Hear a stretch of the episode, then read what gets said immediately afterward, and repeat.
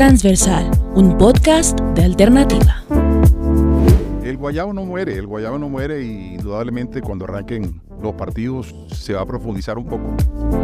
Vayan a Rusia, quieren ir de vacaciones, metan a Rusia en sus planes. No hubo mala fe y los documentos con que el jugador compitió eran legales. Que el jugador eventualmente haya engañado a las autoridades, ya es otro problema si es que sucedió, porque no estoy diciendo. Yo di unas declaraciones un día que absurdamente me las tergiversaron. Preguntaron que si las niñas tenían premios.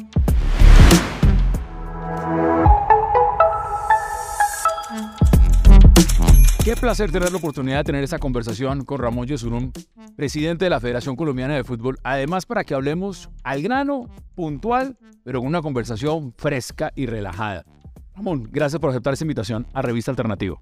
Un placer, un placer estar con ustedes, Hassan, y eh, dispuesto a, a lo que quieras que conversemos. Bueno, vamos al grano.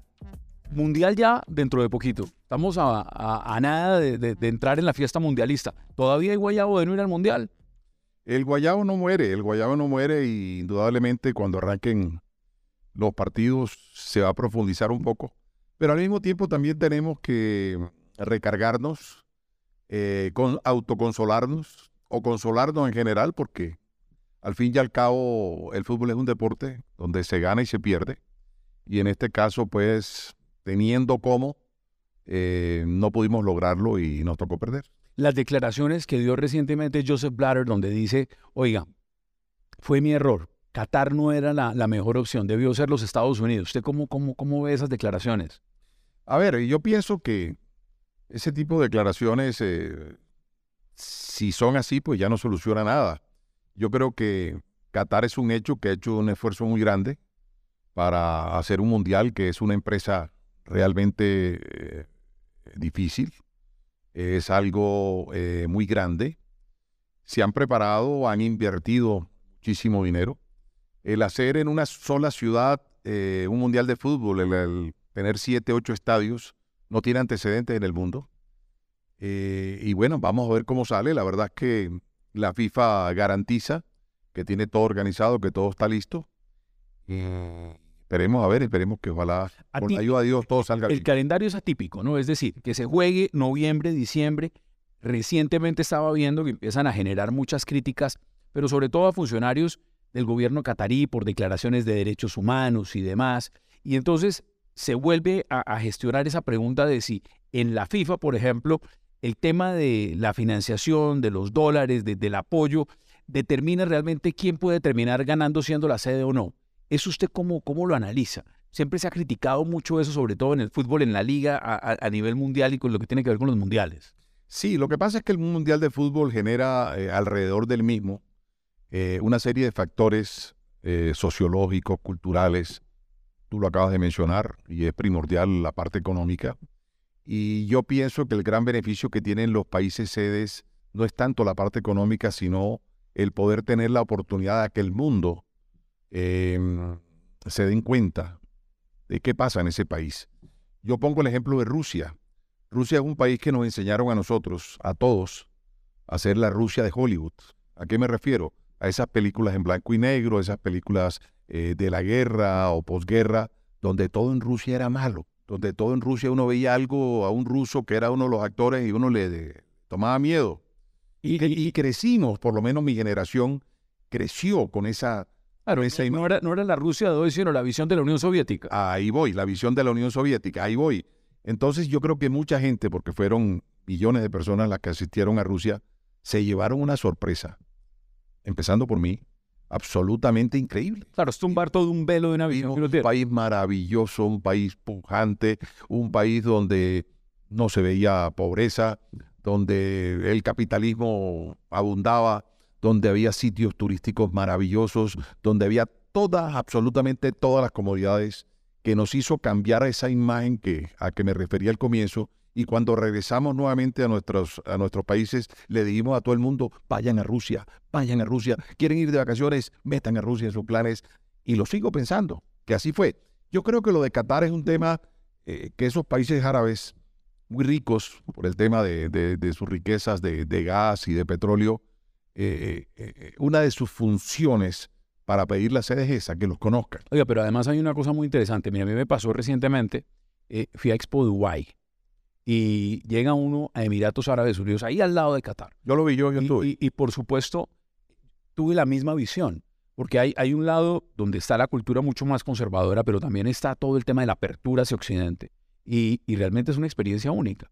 Eh, la, la sensación de lo que va a hacer Qatar seguramente va a dejar muchos comentarios y favorables también. A pesar, siempre habrá críticas, siempre habrá críticas, pero estoy seguro también me imagino se han preparado de una manera excepcional para hacer un gran mundial. Yo no tengo duda de que están muy preparados.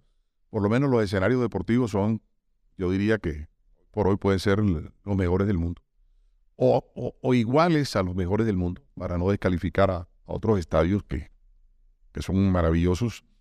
Eh, en el tema cultural va a haber un impacto, va a haber un impacto del turismo, va a haber restricciones seguramente en algunos aspectos, pero en otros también los propios cataríes seguramente explotarán lo que está pensando el resto del mundo. Eh, eh, sí puede haber un choque, un ligero choque, pero ojalá sea asimilable para unos y otros y podamos tener un mundial como todos aspiramos de mucha convivencia. Vamos a otro tema. ¿Se lavaron las manos con el tema de la sanción eh, a Ecuador por el tema de Castillo? A ver, la posición que tuvo Colombia como fútbol siempre en esto es, eh, digamos, la, la lógica, y es los partidos se ganan o se pierden en un campo de juego. Eh, Colombia nunca participó ni quiso hacerlo en el tema de una eventual demanda, porque consideramos que era injustificada. O sea, lo que hacía Chile y Perú de alguna forma. Lo respeto, lo respeto, están en su derecho a hacerlo, pero no es menos cierto, nosotros sí averiguamos también algunos pormenores del caso y los papeles, los documentos eh, que, eh, del jugador Castillo, que es el, el actor en mención, eran claros que eran expedidos legalmente por el gobierno ecuatoriano. Es decir, si yo voy aquí a la O sea, no había mala fe, mejor. no hubo mala fe y los documentos con que el jugador compitió eran legales. Que el jugador eventualmente haya engañado a las autoridades, ya ese es otro problema si es que sucedió, porque no estoy diciéndolo. Eh, finalmente, pues, el TAS en último fallo hacen una, eh, eh, dan un veredicto y colocan unas multas y prácticamente cierran el caso.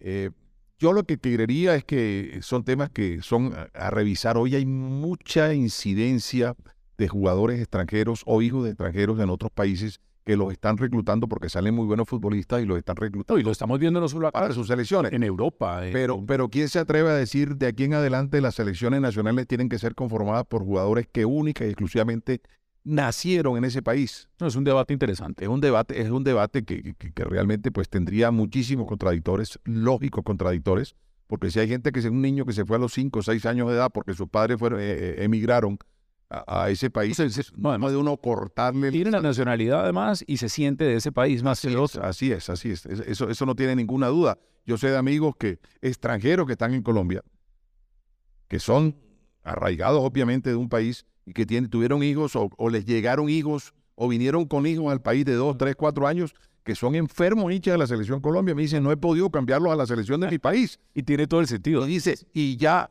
perdí la pelea y no lo voy a intentar porque ven un gol de la selección Colombia y lo celebran y me lo celebran en la cara y, y no hay nada que hacer. Es absolutamente obvio. Año 2022, un año maravilloso para el fútbol, sobre todo el fútbol profesional y el fútbol a nivel internacional de la selección femenina. Y eso para ustedes sentirse también, como para todos los colombianos, un altísimo grado de satisfacción. Pero aquí también empieza uno a mirar una coyuntura y es cómo ha sido la relación con el gobierno en el sentido de una liga de fútbol femenino. Cuando se habla de que hay una imposición del gobierno y el gobierno dice, mire, le fue también a estas muchachas en los torneos internacionales hay que tener una liga en Colombia y eso sí lo están consultando con ustedes o no. A ver, yo quiero, yo quiero empezar con lo siguiente. Liga siempre ha existido Mm. desde el 2017. Y en el 2022 hubo liga. Hubo el primer semestre liga. Y le voy a explicar por qué solamente hubo en el primer semestre. Primero porque el calendario, cuando tú planificas, y estoy hablando de enero, digamos enero de este año, empiezas a planificar los torneos, Colombia iba a ir al Mundial de Qatar. Nadie, nadie, ni el más pesimista pensábamos que no lo íbamos a hacer. Entonces, los torneos tenían que acabar a más tardar en octubre. O sea, ese era el tema fundamental. No, uno de ellos. Segundo, Colombia era sede de la Copa América Femenina que cubría todo el mes de julio y un poquito de agosto. Y además habíamos clasificado al Mundial de la Selección Sub-20 también femenina en el mes de agosto. O sea que ni en julio ni en agosto se podía jugar torneo femenino. pero en octubre era el sub-17 el que acabamos de terminar y tampoco íbamos a contar con esa niña durante un mes. Pero hay otra cosa más aún. Había Copa Libertadores de América femenina, el cual obligaba a Colombia a dar sus dos clasificados porque ese torneo se iba a jugar también en octubre. Entonces íbamos a hacer una liga de un mes. Pero dijimos, hagamos la liga en julio, dejamos las jugadoras libres para las competencias que vienen y reanudamos el año entrante. Los equipos se prepararon presupuestalmente porque aquí los equipos son empresas y las empresas también tienen una regla. Los equipos de fútbol no son jueguen, no, son empresas que tienen balance, tienen presupuestos. Y el sector, y el sector privado. También hay que decirlo de esa forma. con eso iba a, culminar tu, tu, inquietud. Además, esto es una empresa privada. A nosotros nadie nos ayuda distinto a nuestros patrocinadores, con el cual tenemos una gran relación y a quien le agradecemos enormemente todo. Pero de resto, nada. Aquí hubo una liga femenina en el primer semestre y los medios de comunicación solamente registraron la final. ¿Por qué? Preguntémosles a ellos, que son los que nos han criticado y nos han dicho que liga femenina, que liga femenina. Sí, mire, en este momento estamos jugando un torneo sub-17 en Bogotá con las seis mejores selecciones departamentales. O sea, la niña de la misma edad de las que nos hicieron vibrar hace 15 días en el tema del Mundial de la India. No hay una noticia hoy van para la tercera fecha, no hay una noticia hoy registrando ese, ese, campeonato. No lo hay.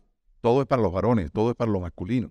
Y uno lo entiende. El fútbol masculino tiene más de 100 años, el fútbol femenino tiene... Sí, pero los resultados que está dando en el, trabajo femenino es okay. ¿no? Pero a eso voy. Y son resultados que se deben únicamente y exclusivamente al fútbol.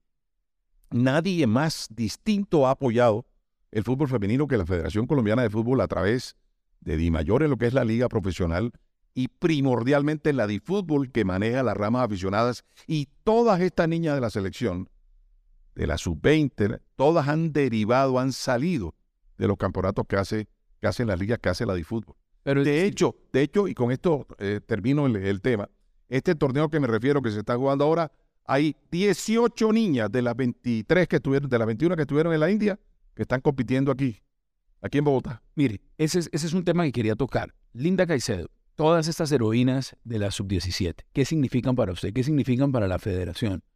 No solamente en, el grado de lo que, lo que han hecho a vibrar al país, porque realmente nos pusieron a vibrar a todos, pero usted tiene que tener también un sentimiento propio muy especial. No, de adoración por esas muchachas, porque la verdad son unas, unas auténticas luchadoras, unas auténticas guerreras.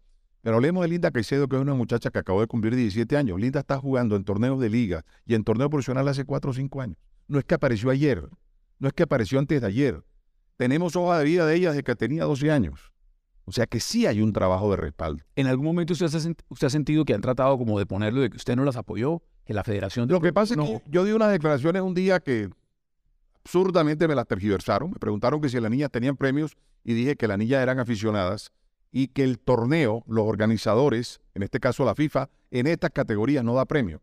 No para mujeres, para hombres tampoco en la misma categoría, ni siquiera para la sub-20. Fue lo que traté de decir, pero, pero de pronto me faltó extenderme que privadamente nosotros en la federación sí le damos a todas las selecciones que compiten internacionalmente, les tenemos una escala de premios de acuerdo a los logros que, obtengan en cada uno de esos torneos. Y esta niña viajaron a la India con eso ya totalmente prometido.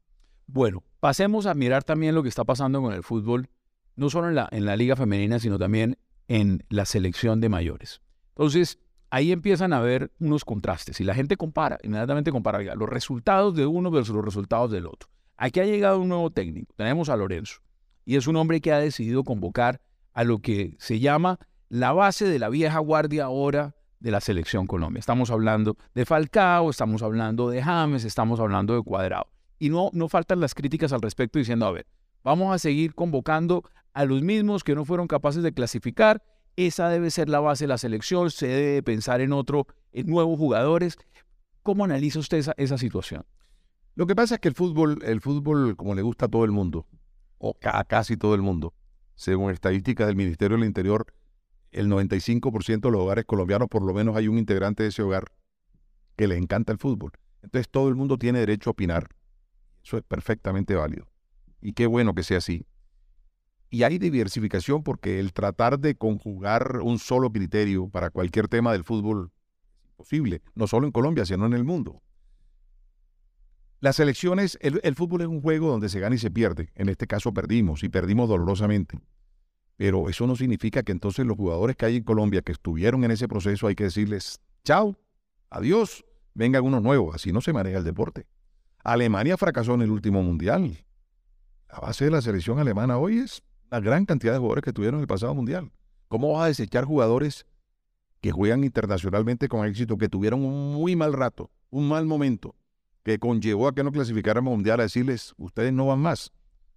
Yo entiendo al técnico perfectamente. El técnico tiene que llenarse de razones, conjugar y, y, y, convocar nuevamente a sus jugadores e intentar, intentar, y seguramente lo vamos a lograr con otros nuevos talentos, porque Colombia produce mucho talento de forma permanente, hacer una amalgama de, de una nueva selección. Ahí, está, ahí lo que entiendo es, hay un respaldo al técnico, es diciendo usted... Totalmente respaldado la estrategia, lo que está... Esperemos los resultados, esperemos los resultados, los resultados que te lo dan, la competencia eliminatoria cuando, y, cuando inicie. Y ahí voy, ese, ese proceso más o menos, usted tiene ese pulso, ¿cuánto es el tiempo normalmente que se le da a un técnico para que mire si esa estrategia está funcionando o no? Es decir, yo no creo que haya una regla definida sobre el particular uno, uno, la experiencia que uno le da, el tiempo como dirigente, tiene que analizar muchos factores.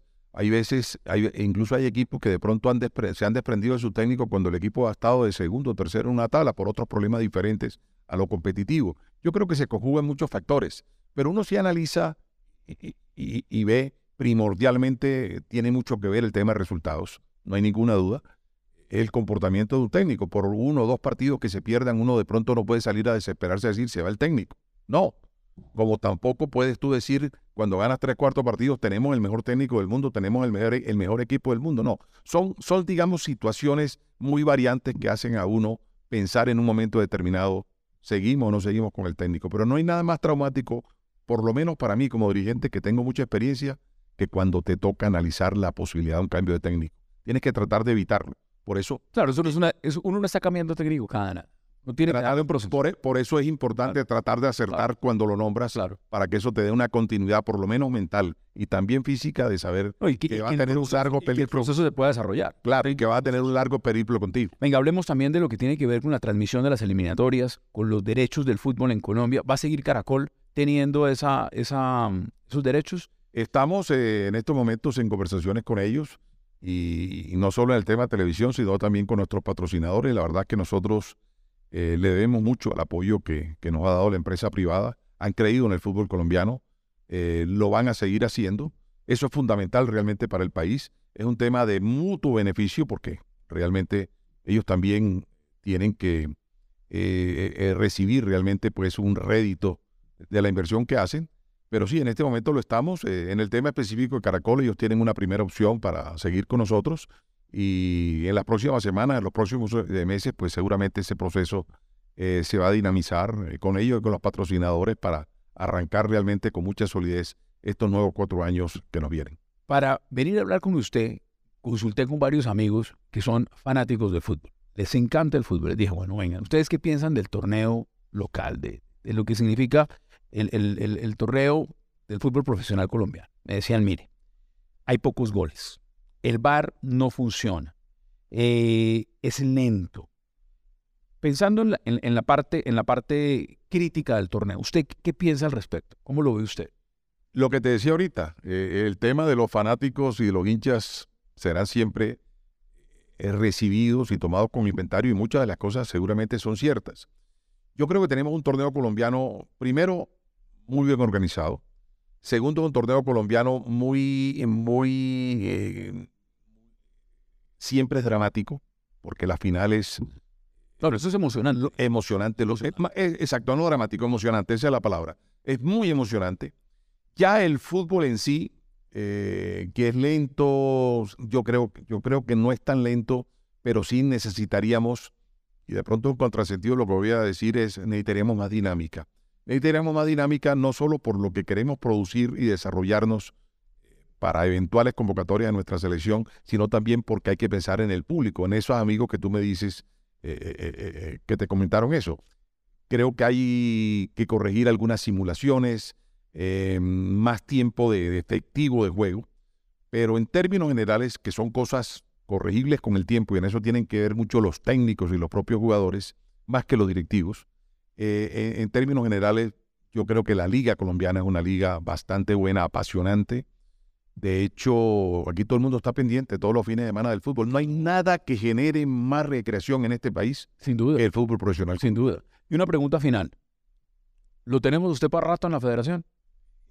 No sé, eh, no sé, realmente pues... Porque eso también depende de uno. No, claro que depende. Ganas, el ímpetu. la- Eh, Yo, tengo, yo tengo una anécdota que es cuando llego a la casa quejándome. Es que el día de hoy es que le- me dicen, me dicen eh, mi mujer y mis hijos, nadie te está obligando. Y es la pura verdad. Eh, yo estoy aquí hasta cuando yo he tenido realmente una fortuna y es que el fútbol es una empresa privada. A veces repele que digan eso, pero es una empresa privada. Y yo dependo de... Pero eso es la verdad. Sí, es que es la verdad, pero a veces repele porque no les gusta, porque es que la gente dice, es que Yesurún tiene que, que sacarlo, que Yesurún, que el gobierno. No, no, esto es una empresa privada. Yo tengo 70 afiliados, que son los 70 votos que mm, se dan en una asamblea para la elección del comité ejecutivo. Y yo me siento muy complacido que en las dos últimas asambleas, o sea, en los últimos ocho años, las dos veces he sacado 70 votos. Ni siquiera 69.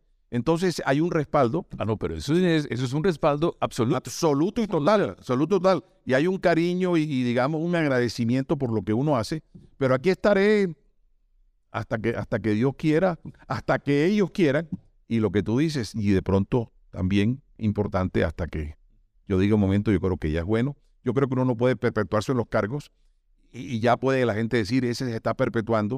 Entonces, eh, también es, hay que, hay que ser muy sabio en cuando decir, ya es hora de retirarse. Ya es el momento de, Ya es el de momento dar de- el paso al costado. Pero hoy, hoy no. Todavía no, porque me siento con fuerzas, con ganas y lo más importante, con el apoyo de mis patronos, que son las 34 ligas departamentales y los 36 equipos profesionales. Ramón Yesurún, presidente de la Federación Colombiana de Fútbol. Qué placer por estos minutos, una conversación rápida, pero tocamos todos los temas que queríamos en Revista Alternativa. Y muy dinámica, me gustó mucho, así es que siempre a la, a la orden de ustedes. Muchas gracias, Ramón. Felicidades. Una alternativa para escuchar.